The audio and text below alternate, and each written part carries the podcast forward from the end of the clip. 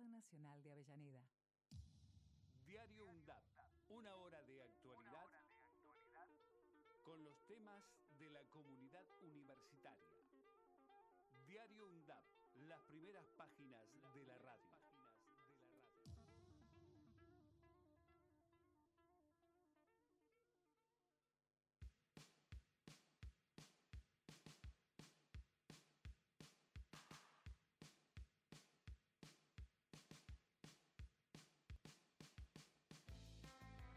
Hola, hola, hola, muy pero muy buenos días, bienvenidos. Esto es Radio UNDAP hasta las 10 de la mañana. Estaremos con toda la actualidad y también con los temas que competen a la comunidad universitaria. Bienvenidos a esta mañana fría, ¿eh? bastante fría, brigate, porque hace 7 grados 2 décimos con una sensación térmica de 5 grados un décimo. El cielo está despejado, hay muy poca humedad, 44%, la presión 1028 hectopascales 8 décimos, viento del oeste a 11 kilómetros por hora, por eso no hace tanto, tanto frío.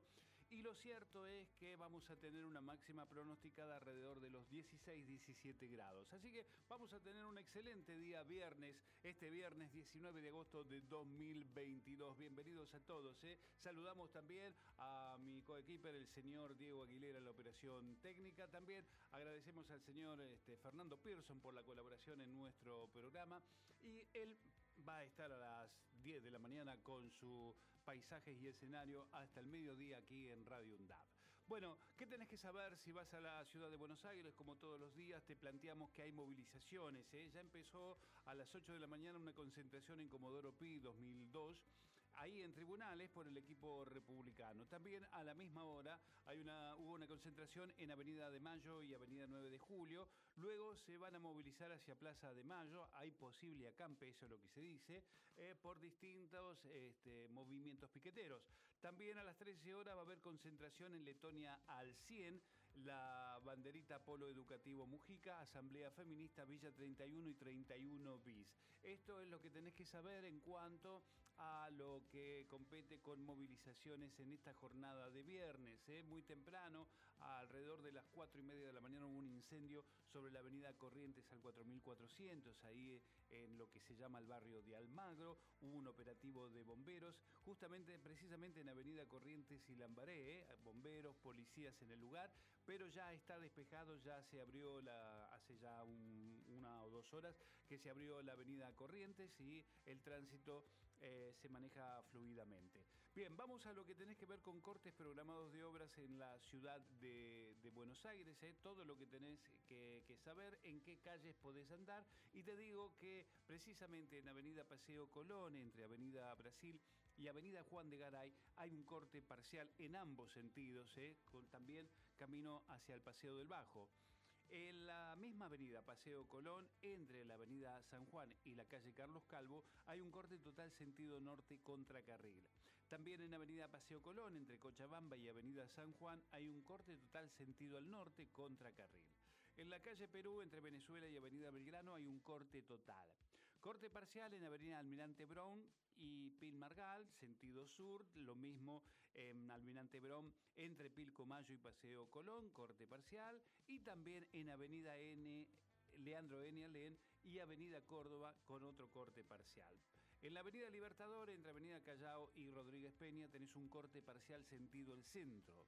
Si vamos por la avenida Córdoba, pensá que entre Suipacha y Pellegrini hay un corte parcial. Lo mismo ocurre en avenida Leandro Len y avenida Córdoba. Y por último, en avenida Libertador, entre avenida Callao y Rodríguez Peña, hay un corte parcial sentido al centro. Esto es lo que tenés que saber si tenés que viajar hacia la ciudad de Buenos Aires, sobre todo en la zona céntrica. Hay cortes programados hechos por el gobierno de la ciudad de Buenos Aires. Así que mucha precaución en este día viernes ¿eh? último día de la semana. Y dicho todo esto, cuando el reloj indica 9 de la mañana, 4 minutos, nos ponemos en marcha con la actualidad y las voces de los protagonistas. Repaso de la actualidad y las voces de los protagonistas.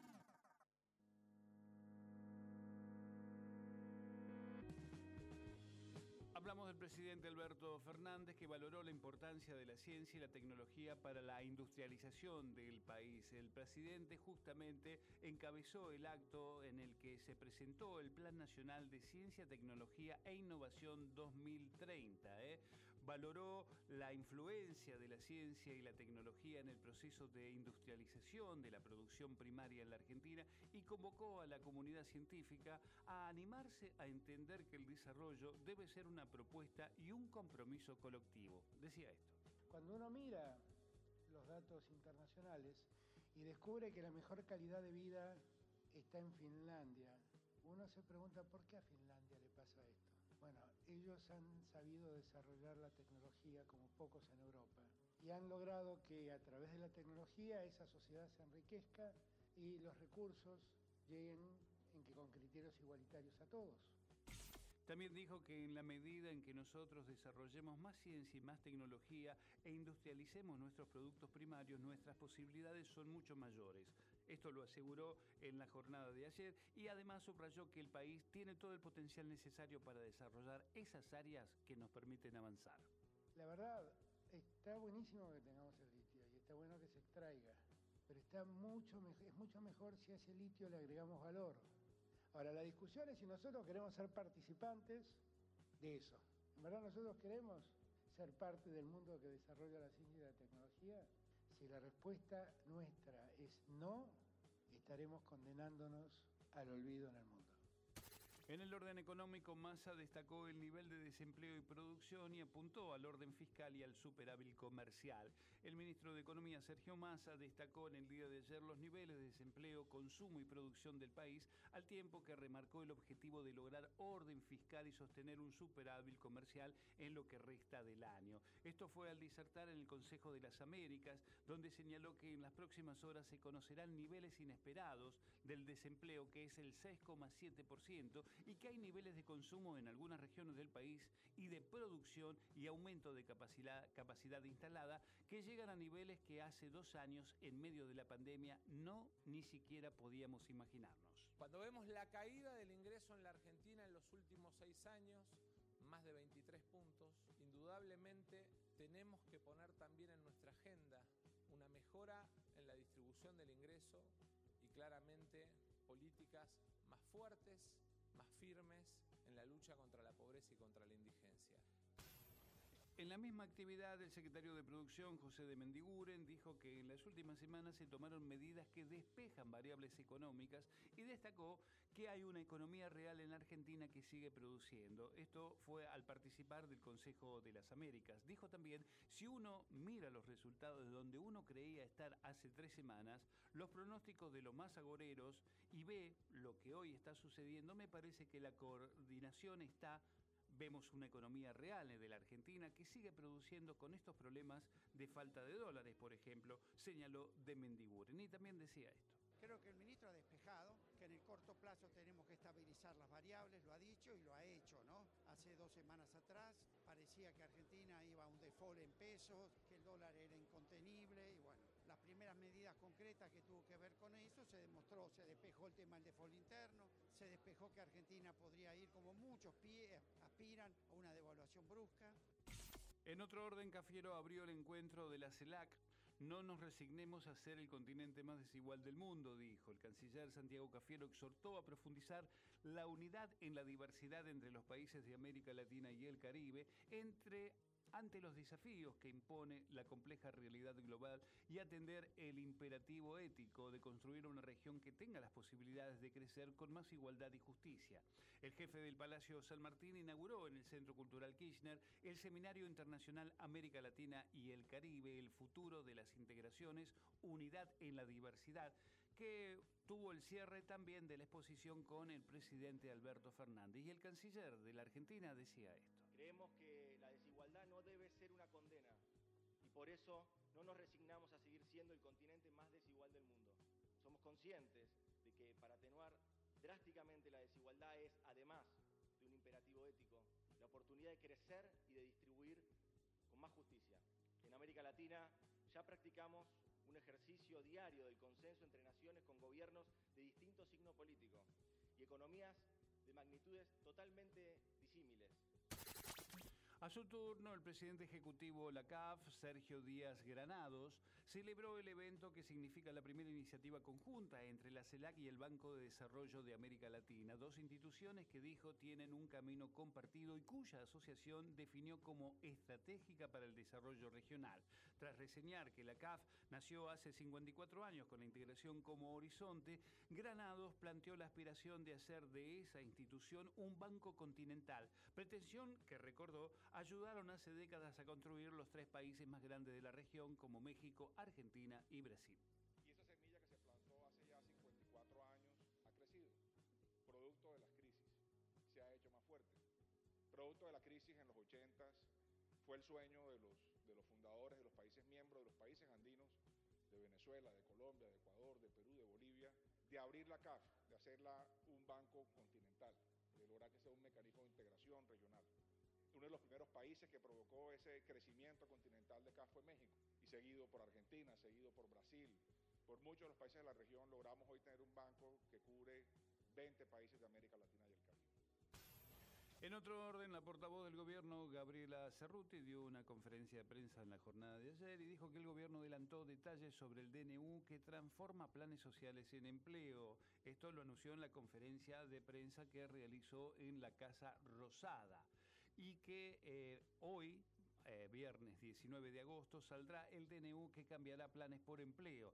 En ese sentido, explicó que el objetivo de, mm, de, este decreto es permitir que trabajadores que se encuentran recibiendo planes sociales pasen formalmente a trabajar formalmente. Que se cambien los planes sociales por empleo es la meta del gobierno, sostuvo ante la prensa. El trabajo formal permite que el trabajador pueda acceder a todos los beneficios, a las paritarias y a las distintas formas de sostenimiento y recuperación del salario, indicó a permitir que trabajadores que hoy se encuentran recibiendo planes sociales pasen formalmente a tener trabajos registrados, trabajos en blanco, que como todos ustedes saben es la gran meta del gobierno, porque el trabajo registrado y el trabajo en blanco no solo permite acceder a todos los beneficios, sino que también acceder a las paritarias y a las diferentes formas de sostenimiento del salario, de recuperación del salario. Este, este DNU, por el cual el Estado va a seguir sosteniendo el monto que hoy reciben esos quienes están bajo esos programas y el resto del salario lo va a terminar, lo va a seguir pagando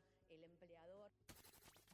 Protesta de la CTA Autónoma por salario, ingreso universal y control de precios. ¿eh? Se llevó a cabo ayer jueves una jornada de protesta con movilizaciones, cortes en los accesos y asambleas en distintos puntos del país. Reclaman un salario universal, aumento de salario mínimo vital y móvil por encima de la inflación y un control intensivo de precios, entre otras demandas. La protesta tuvieron como epicentro una de las subidas al puente Pueyrredón, que une obviamente la ciudad de Buenos Aires con el municipio de Avellaneda y la fuerte presencia de efectivos de la Prefectura Naval, la Gendarmería Nacional y también la Policía Provincial.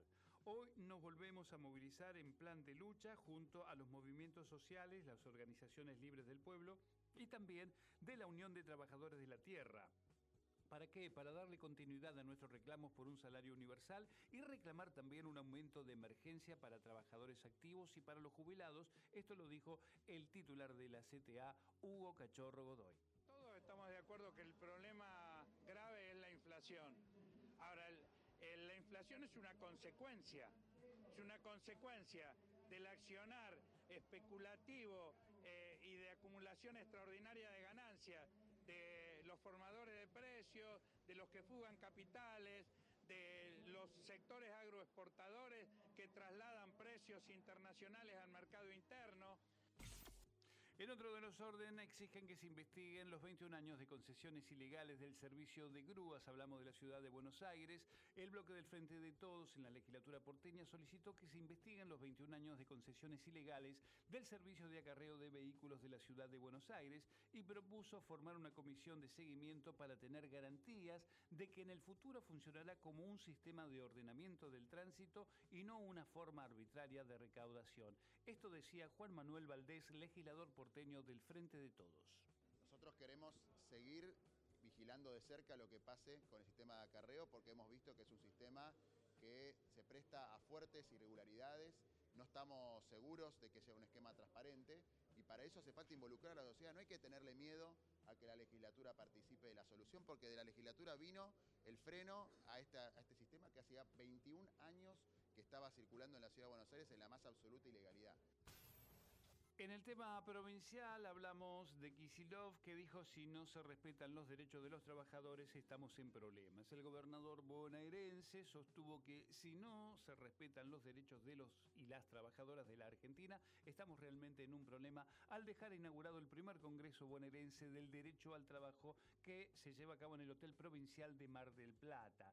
Dijo, este Congreso, por decirlo de una manera, no está en la agenda ni de Clarín ni de Nación, pero sí es la agenda que hace a nuestra vida cotidiana. La realidad que vivimos todos nosotros es lo que tiene que ver con el trabajo. La mayoría de los habitantes de este país somos asalariados y tenemos que tener derechos para mantener el poder adquisitivo del salario, señaló el mandatario durante su exposición.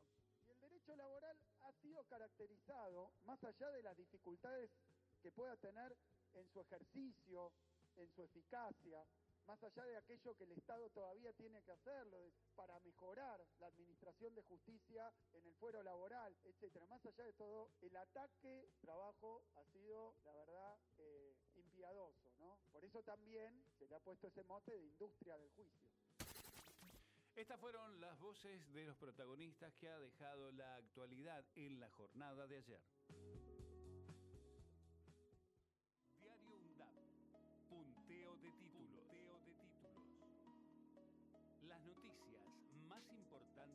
De la jornada.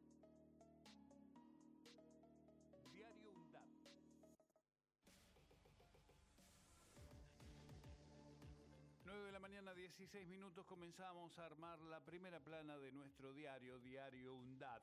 Fernández llamó a institucionalizar la CELAC y pidió cese de bloqueos a Cuba y Venezuela. El presidente fue el anfitrión de un seminario internacional sobre el futuro de la integración, unidad en la, en la diversidad, al que asistieron dirigentes internacionales. Allí surgió que sería bueno que Argentina inicie el proceso de institucionalización de la CELAC.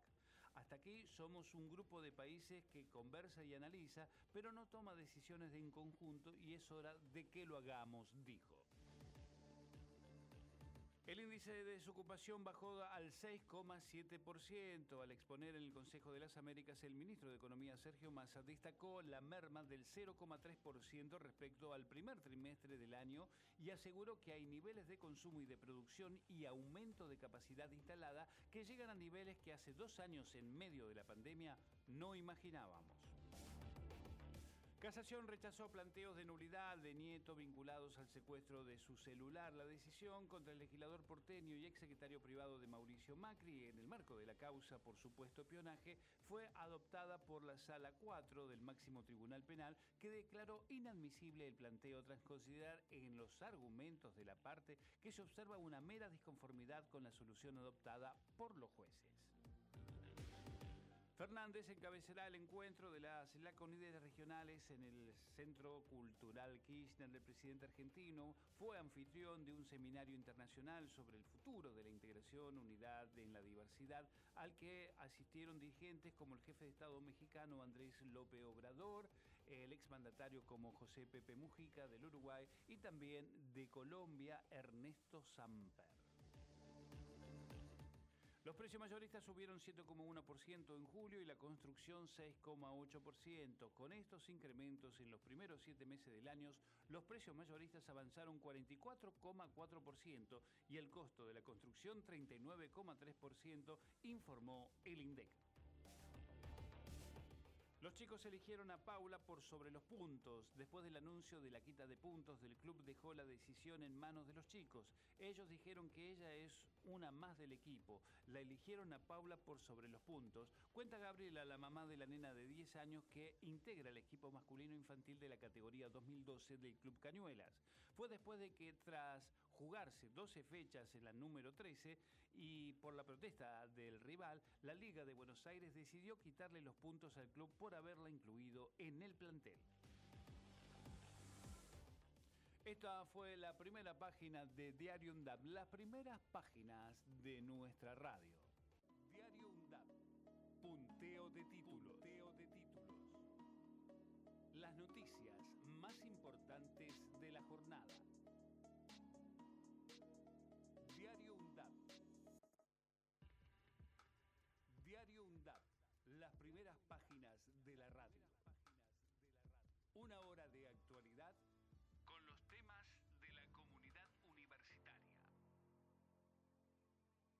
9 de la mañana, 19 minutos, la temperatura en estos momentos 8 grados 7 décimos con una sensación térmica de 6 grados 6 décimos, una humedad del 37%, el cielo está despejado y la máxima pronosticada para esta jornada estará alrededor de los 16 grados.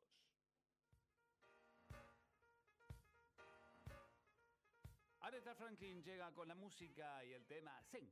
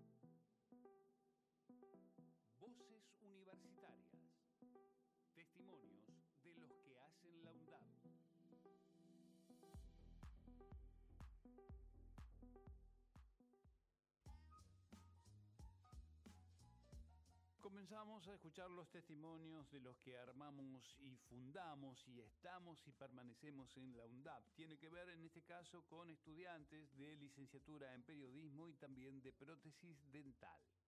Soy Fernando Alba, estudio la carrera de licenciatura en periodismo. Estoy más o menos en el tercer año. Bueno, después de terminar la secundaria empecé brevemente bibliotecología en la UBA, pero no llegué, la verdad que no llegué ni a terminar el CBC. Pude empezar mi carrera, por eso necesitaba las dos básicas, pero la verdad que duré un cuatrimestre y, y no. ¿No me fui gustó? de esa carrera, sí, no me gustó, era muy difícil para mí también. Bien. Y bueno, yo sabía de la UNDAD por mi mamá, ella tenía un conocido que estudiaba periodismo. Así que me dijo, ¿por qué no te anotas a eso? Y dije, bueno, revisé el, el programa, estaba viendo con otra carrera también de la UNLA, la Universidad de Lanús. Dije, bueno, me anoto en periodismo, empecé en el 2017. Bueno, ya hice cierto recorrido, pero espero primero terminarla, eh, incorporar también eh, más herramientas nuevas en el, panorama actual del periodismo que está en una, en una, transformación importante, ¿no? Y bueno, también me gusta que se vayan agregando optativas que tengan en cuenta eso, distintas formas de comunicación, distintas también distintas formas de que uno pueda desempeñarse incluso de manera independiente como periodista en este, como digo, en este panorama que se va transformando. La verdad que todavía no lo decidí, estoy viendo bastantes distintas ramas, a ver cuál cuál me convence más. Estoy seguro que deportes no, porque es algo que no lo que no la verdad que hace un tiempo seguía deportes, pero después con el tiempo le, le perdí la mano, me dejó de gustar en general. Por ahora me interesa más que nada política, pero bueno, veré. Y sí, lo que mejor se me da es lo, el tema de redacción. Pero bueno, como digo, sí, siempre trato de ver todas las herramientas que se me dan acá, nuevas y demás, para tener también mayor, eh, como digo, independencia, si es caso de necesitarlo. Era Fernando Alba, estudiante de la licenciatura en periodismo y ahora el estudiante de prótesis dental. Bueno, mi nombre es Sabrina Torres, eh, estoy estudiando prótesis dental, eh, trabajo y bueno, antes no estudiaba. Era algo pendiente que tenía y bueno, eh, por problemas económicos y circunstancias de la vida no, no se pudo adelante y bueno, lo empecé hace un par de años. Porque la verdad que bueno, primero estuve buscando, estuve bastante tiempo buscando y no encontraba bien dónde hacer la carrera, me gustó, que era una escuela, una universidad pública y bueno, y me quedaba dentro de todo más o menos accesible. Y yo creo que la mayor expectativa, porque eh, tenemos un, una buena enseñanza, eh, así que creo que, nos va a ir bien para futuro, para progresar, para todo. Eh, me gusta todo. qué sé yo, me gusta la carrera, me gusta poder ayudar a otras personas, poder hacer una buena prótesis para que tenga una buena funcionalidad y bueno, todo eso. Y en unos años me veo, no sé, sí realizada, pero creo que va a ser algo de, lo que esperaba, de lo que esperaba para mi futuro. Escuchábamos a Sabrina Torres, estudiante de prótesis dental. Estos fueron los testimonios del día viernes 19 de agosto de 2022 de aquellos que componemos la UNDAP. Asociación de Radiodifusoras Universitarias Nacionales Argentinas. Somos 63 radios en cada región del país. De este a oeste y de oeste a este. Somos radios universitarias. Somos plurales. De norte a sur y de sur a norte. Somos federales. Recorriendo todas las regiones. Somos Aruna. Todas las provincias. Comunicación Federal. Desde nuestras universidades. Somos Aruna. Aruna. Asociación de Radiodifusoras Universitarias Nacionales Argentinas. Hacemos pie. Recorremos todos los paisajes de la ciudad de Avellaneda y los distintos escenarios barriales, con agenda propia. Hacemos pie, paisajes y escenarios, de lunes a viernes de 10 a 12 horas. Hacemos pie. Donde estés y cuando quieras, escuchar Radio UNDAB. Búscanos en Play Store como Radio UNDAB y descarga la aplicación en tu celular. Búscanos en Play Store y como Radio UNDAB, como Radio UNDAB. Donde estés y cuando quieras. Radio UNDAB. Hacemos otra comunicación. Otra comunicación.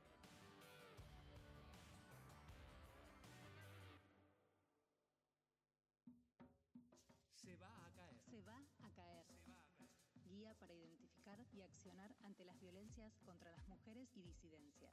Radio UNDAB, Universidad Nacional de Avellaneda. Micromachismos.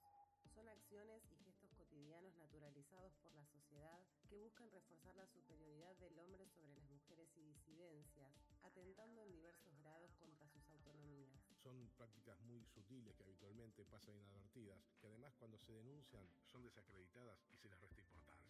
Los efectos de los micromachismos repercuten en la salud mental de las mujeres y disidencias, debilitan su autoestima, la despojan de energía y de seguridad en sí mismas. Para atención, asesoramiento y contención en situaciones de violencias por motivos de género, llama al 144. Para cortar las noticias falsas y la desinformación, entérate de todo lo que hacemos en Radio UNDAB y UNDAB TV. Encontranos en Facebook, Twitter e Instagram en YouTube, suscríbete a UNDAB TV. Bájate la app de Radio UNDAB desde tu tienda de aplicaciones. Somos los medios de comunicación oficiales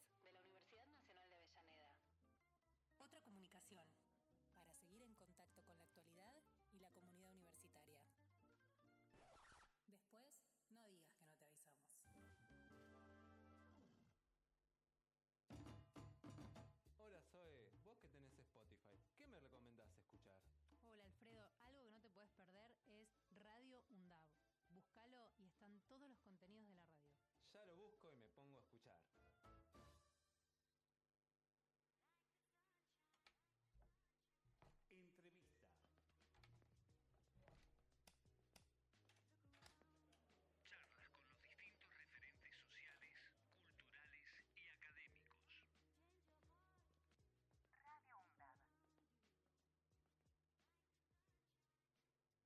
30 minutos ya pasaron de las 9 de la mañana y llega el momento de la charla. Y hoy vamos a hablar justamente que en la tarde de hoy, 19 de agosto, a las 19 horas, se va a inaugurar la exposición de pintura Un hilo de vida de José Sati en el Centro Cultural Mercado, aquí nomás en Colón 451 de nuestra ciudad de Avellaneda. Así que estamos en comunicación telefónica precisamente eh, con el artista y vamos a charlar. Buen día, José. ¿Qué tal? Mi Hola, es buen día, ¿cómo le va? Muy bien, mi nombre es Axel Govendi. Bueno, queríamos charlar y preguntarle fundamentalmente de qué se trata esta muestra de pinturas. Bueno, son. eh, yo tengo una idea sobre el pintor, ¿no? A ver. Yo digo que cada cuadro Sí. es un pedacito de la vida de este hombre, la angustia, la- las alegrías, las Ujú. nostalgias, etcétera, que se van plasmando en la tela. Y cuando uno hace una exposición, como en este caso, que son 25 cuadros, Sí. es como estar desnudo delante de la gente, es lo que yo creo. Entonces, hay pinturas que reflejan un estado de ánimo, otros reflejan otro estado de ánimo. Ajá. Por eso el, el título, ¿no? Un hilo de vida, digamos. Claro, es lo que me fue acompañando durante cuarenta y pico de años que estuve pintando. Qué maravilla. Bien, bien. Bueno, ¿y, y cómo se siente en, en vísperas a una nueva exposición? Me imagino ya tiene muchas en su haber, Hola. pero... Sí, ¿me escucha? ¿Me está escuchando ahí? Hola, hola. Hola, ¿me escucha? Hola. Hola, José, ¿me está escuchando? A ver, tenemos un problema. Ahora no, no escucho nada. Hola. A, a ver, eh, a ver si podemos este, ver la comunicación. Me- a ver, ¿me escucha José ahí? Bueno, vamos a, tratar de- de recomponer un poco el diálogo. Estábamos justamente charlando con José Sati, que hoy a la tarde, a las 19 horas, va a inaugurar la exposición de pinturas, Un hilo de vida, eh, en el Centro Cultural Mercado, aquí, nomás, detrás de nuestra emisora, en Colón 451 de nuestra ciudad.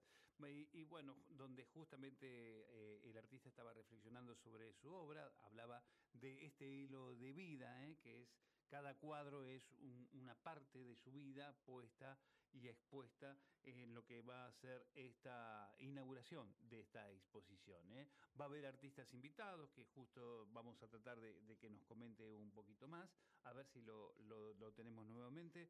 ¿Está en línea en estos momentos? Hola José, ¿me escucha? Sí, lo escucho. Ahora sí, bueno, ahora estamos. Estamos con unos problemitas ahí este, técnicos que tienen que ver justamente con la comunicación. Bueno, Suele hablábamos, pasar. exactamente, hablábamos justamente un hilo de vida, esta exposición que va a llevar a cabo en el día de hoy. Bueno, ¿cómo se siente previamente a esta exposición? Bueno, en realidad nervioso. Ah, sí, bien. Sí, porque según me dijeron tengo que hacer un speech sobre lo que pinté, que yo digo, no se puede explicar un cuadro, porque cada espectador ve lo que parece a él dentro de lo que uno pintó. Pero bueno, puedo pintar los momentos en que yo estuve pintando, pero Claro. explicarlo al cuadro me parece que, va, a mí me parece, a lo mejor estoy equivocadísimo, ¿no? Pero no, bueno, pero- intentaré a ver comunicarme con la gente. No, pero me, me- me parece in- interesante. Digo, eh, refleja cada cosa que uno pueda interpretar, digamos, un plano, ¿no? Exactamente, es porque eh, yo tenía un maestro que se llamaba López Grela, que era de acá de Avellaneda, Sí. un gran pintor, que decía que la obra se termina cuando alguien se para delante del cuadro y lo mira. Ahí se terminaba la obra recién. Eso decía él, y a veces creo que tiene razón. Maravilloso, concuerdo plenamente, concuerdo. Y además las miradas son tan distintas porque los mundos de las personas son distintas, ¿no? Entonces. Exactamente, todos vemos cosas diferentes. Exacto, exacto. Bueno, eh, usted tiene una gran trayectoria, José, realmente, pero me gustaría hablar eh, puntualmente, más allá, ahora vamos a volver a lo, a lo, lo que va a ocurrir eh, en pocas horas nomás cuando se inaugure esta muestra, pero me gustaría que nos habláramos un poquito del Taller del Sur. ¿Puede ser? Que nos cuente un poquito cómo se inició. Sí, cómo no. ¿Cómo no? Lo escucho. Bueno, ¿usted me escucha bien? Sí, perfectamente, ¿eh? Perfectamente. Bueno, el Taller del Sur nació a fines de, de la década del 70, año 79, Ajá. principio del 80, Sí. en Villa Domínico. La idea era hacer, este, digamos, nuestra revolución desde el punto de vista artístico. Ajá.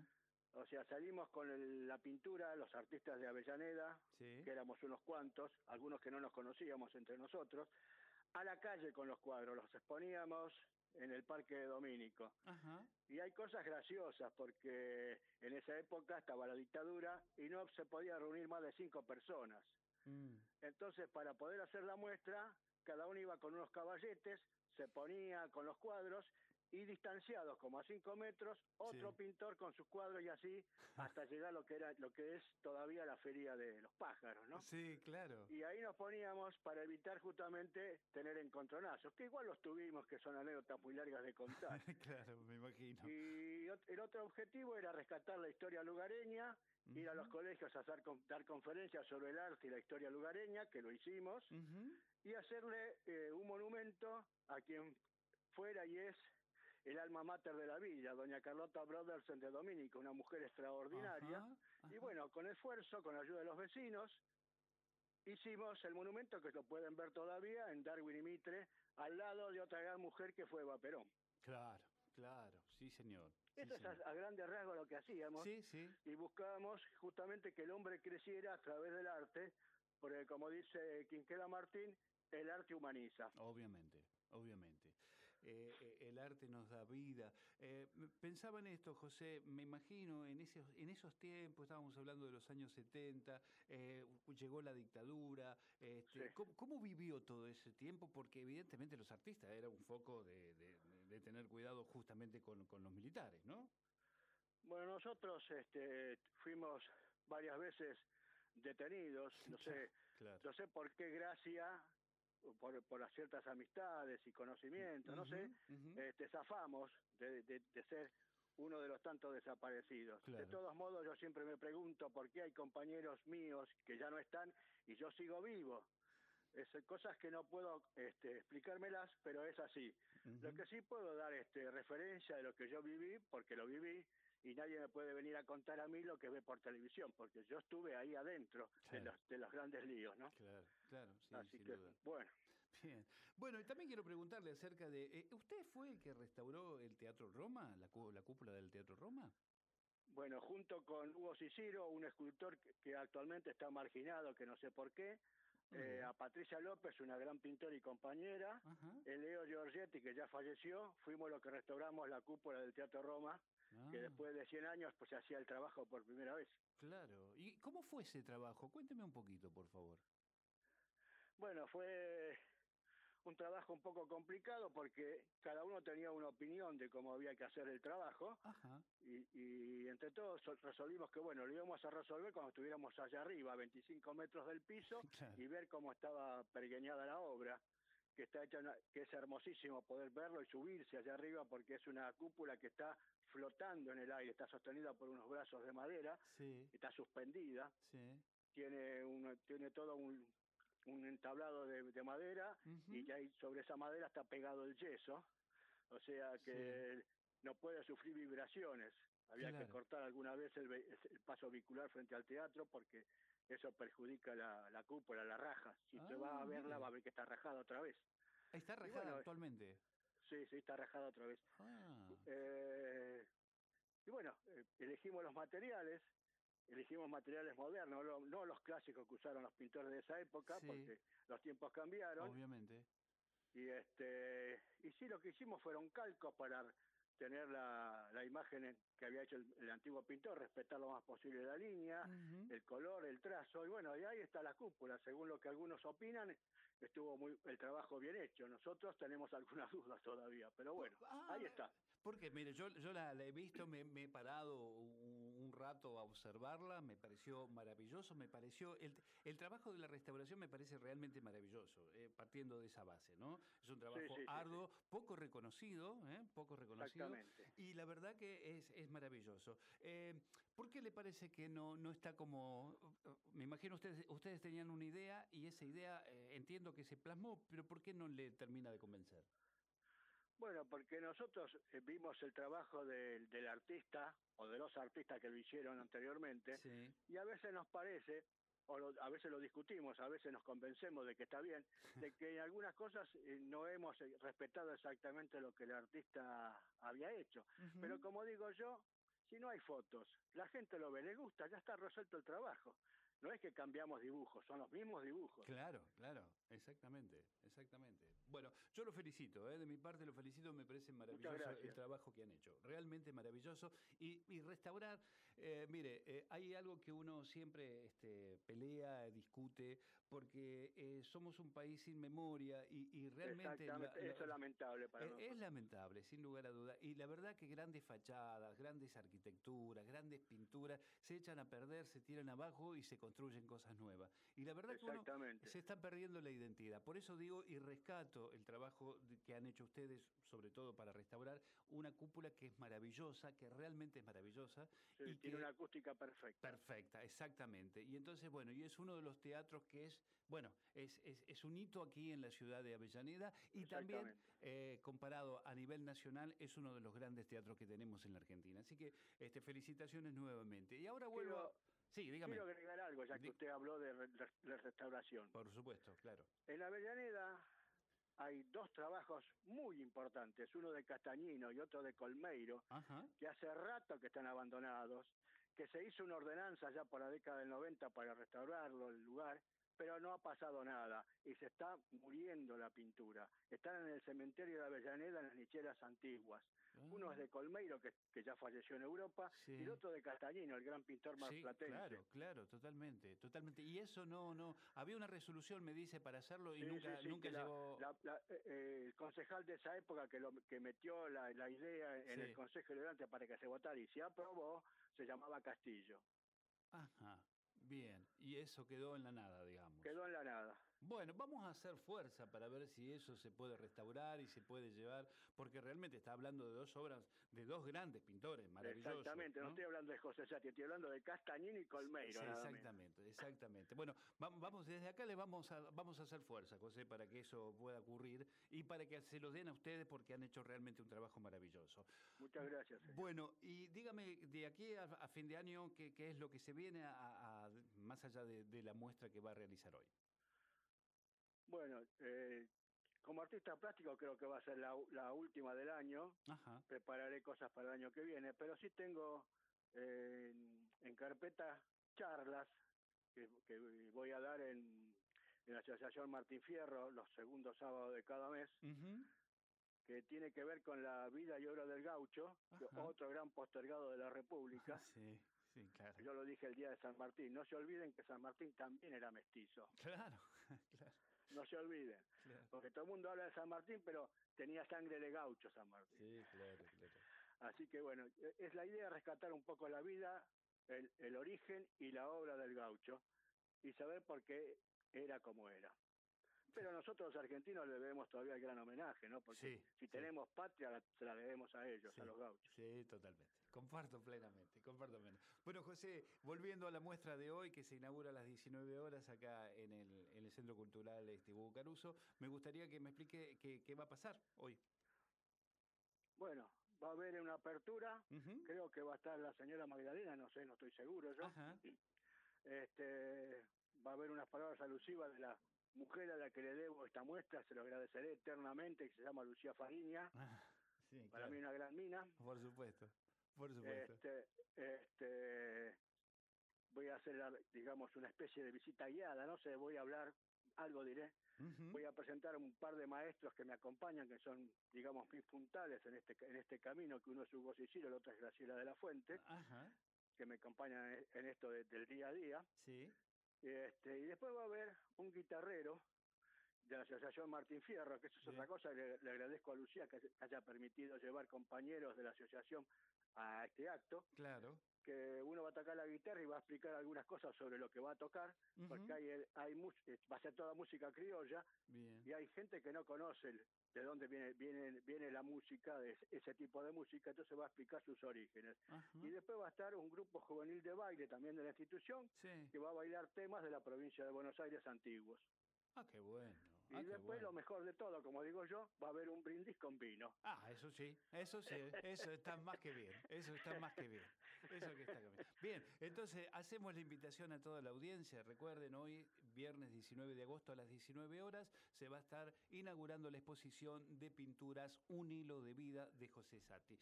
José, ha sido tan amable, muchísimas gracias por este tiempo, lo felicito por el trabajo que lleva adelante, mucho éxito para lo que viene y bueno, y lo estaremos molestando para la realización de los gauchos que va a ser pues, muy pronto. Así que un abrazo grande, ¿eh? Otro para ustedes y muchísimas gracias por molestarse por mi persona. por favor. Hasta Una- siempre. Hasta siempre. ¿eh? Un abrazo grande.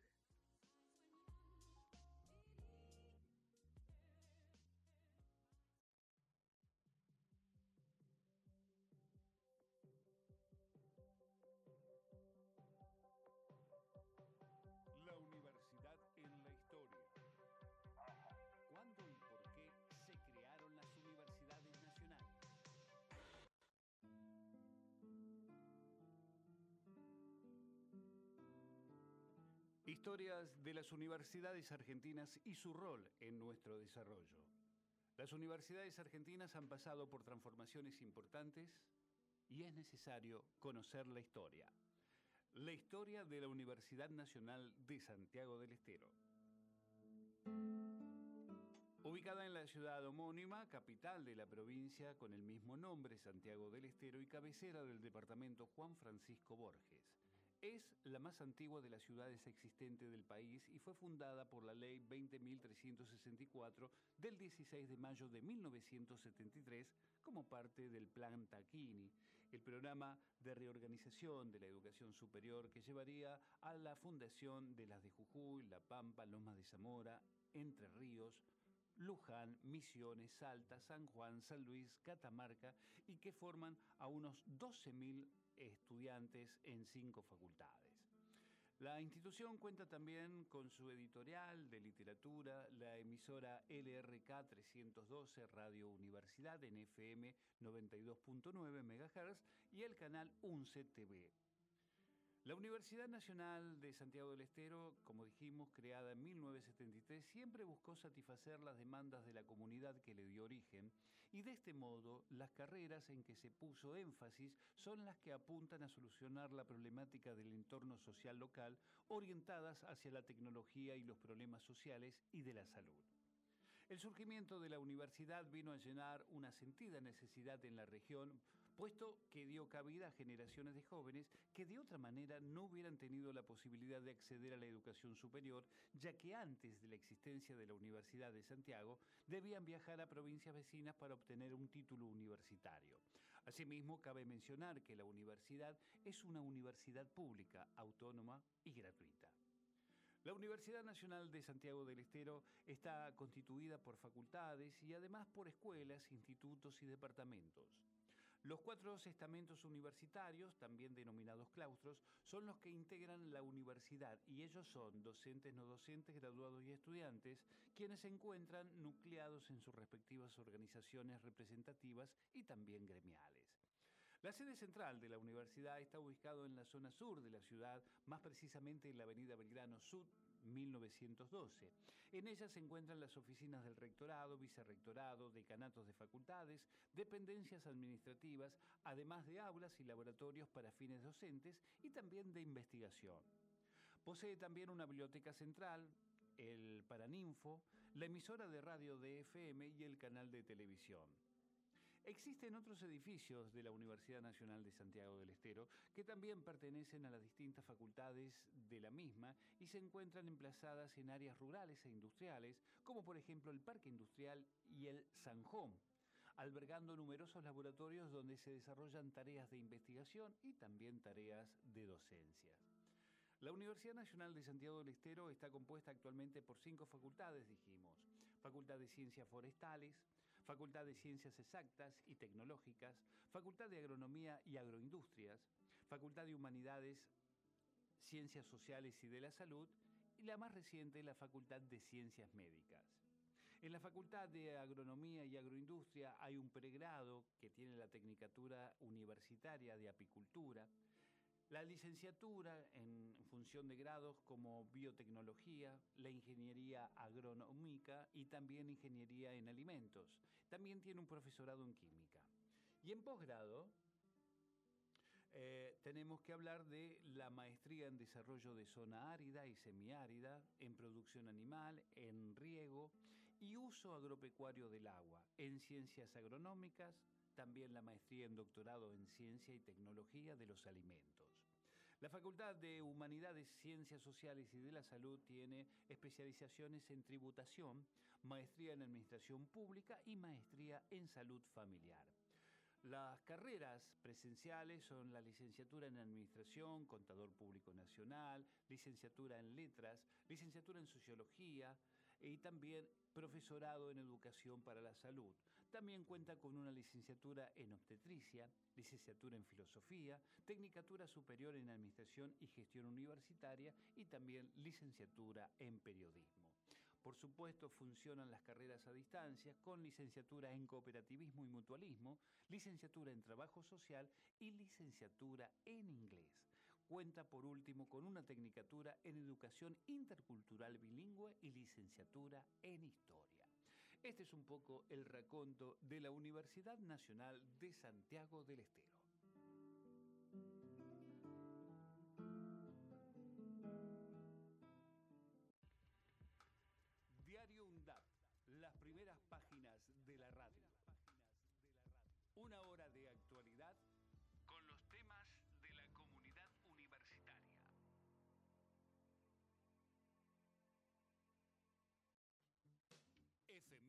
Sonoras. Era el 17 de octubre de 1951. El Concord sigue con su gira sudamericana. 11, 10, 9, ignition sequence start. El básquetbol es campeón olímpico, grítelo en. Los sonidos que hicieron historia.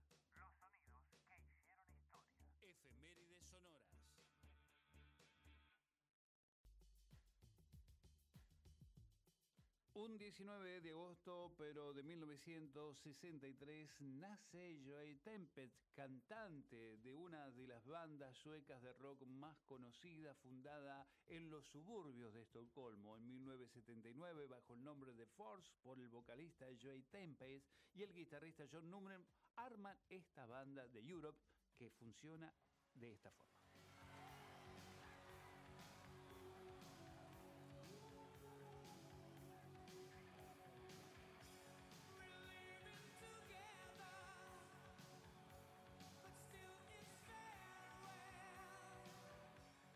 Un día como hoy, pero de 1965, nace en Buenos Aires Diego Alejandro Frenkel Vicer, mejor conocido como Diego Frenkel, es un cantante, músico y compositor de rock argentino y desde 1989 hasta el año 2009 lideró el grupo pop rock llamado La Portuaria.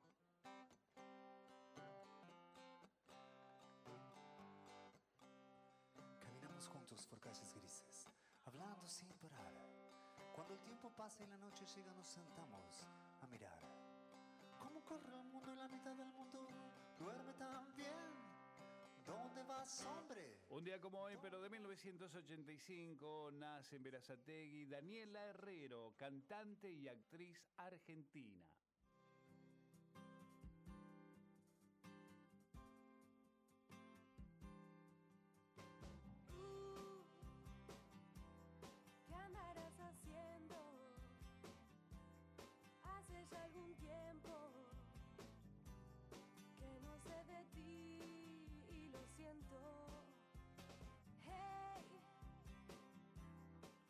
Día como hoy, pero de 2001, lamentablemente fallece en Beloit, Wisconsin, Betty Everett. Fue una cantante y pianista estadounidense de soul, mayormente conocida por su sencillo de Shop Shop Shop.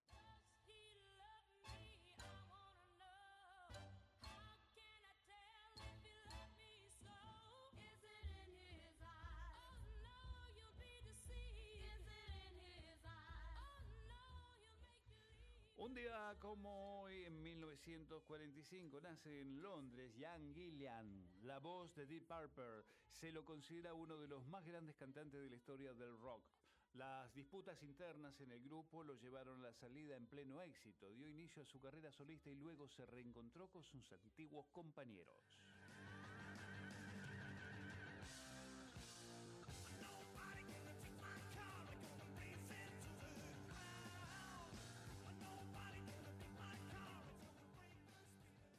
Ciudad italiana de Brunico, un día como hoy, pero de 1953, nace el actor, director y guionista Nanni Moretti. Caro Diario y Aprile llamaron la atención en los años 90. Con La habitación del hijo obtuvo la Palma de Oro en el Festival de Cannes 2001. Luego vinieron películas como El Caimán, Habemus Papam y Mía Madre. Entre sus últimas realizaciones está el documental Santiago, Italia. Amico politico, questo è il momento qualcosa, D'Alema, rispondi, non ti far mettere in mezzo sulla giustizia proprio da Berlusconi. D'Alema, di una cosa di sinistra. Di una cosa Un día como hoy, pero de 1951, en el Palomar nace Gustavo Santaolalla, compositor, músico y productor, formó los grupos Arco Iris y Soluna antes de exiliarse en Los Ángeles. En 1978, en los años 80, comenzó a producir a León Gieco y de esa asociación surgió, entre otros trabajos, de Ushuaia a La Quiaca. Su trabajo se ha extendido de manera exitosa hasta el presente. Obtuvo dos Oscars de manera consecutiva por las bandas sonoras de Secreto en la Montaña y Babel y formó el grupo Bajo Fondo.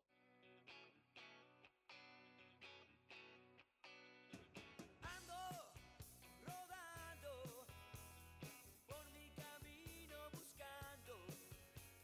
Un día como hoy, pero en 1945, nace uno de los grandes, grandes del momento, los grandes músicos, Sandro. Llegó al mundo como Roberto Sánchez, fue uno de los precursores del rock en la Argentina con Sandro y los de Fuego. Su carrera tomó nuevos bríos en el género melódico a partir de los finales de los 60. Combinó la música con la actuación y en sus últimos años tuvo récords de asistencia en sus shows en el Teatro Gran Rex. No pudo superar el posoperatorio de un doble trasplante pulmones y corazón en Mendoza y murió allí a los 64 años el 4 de enero de 2010. La intervención había tenido lugar el 20 de noviembre de 2009 en el Hospital Italiano de la ciudad cuyana. El artista fue velado en el Congreso Nacional.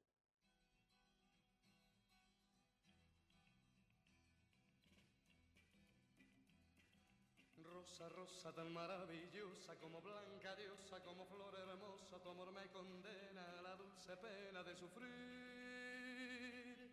Rosa, rosa, dame de tu boca esa furia loca que mi amor provoca, que me causa llanto por quererte tanto solo a ti.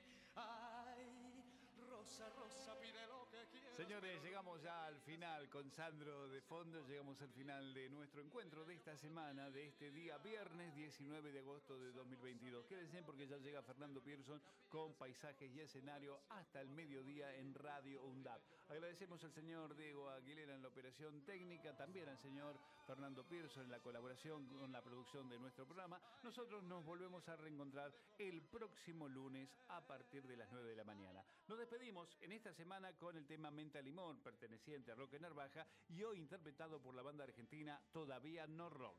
Que tengan un excelente fin de semana. Hasta el lunes.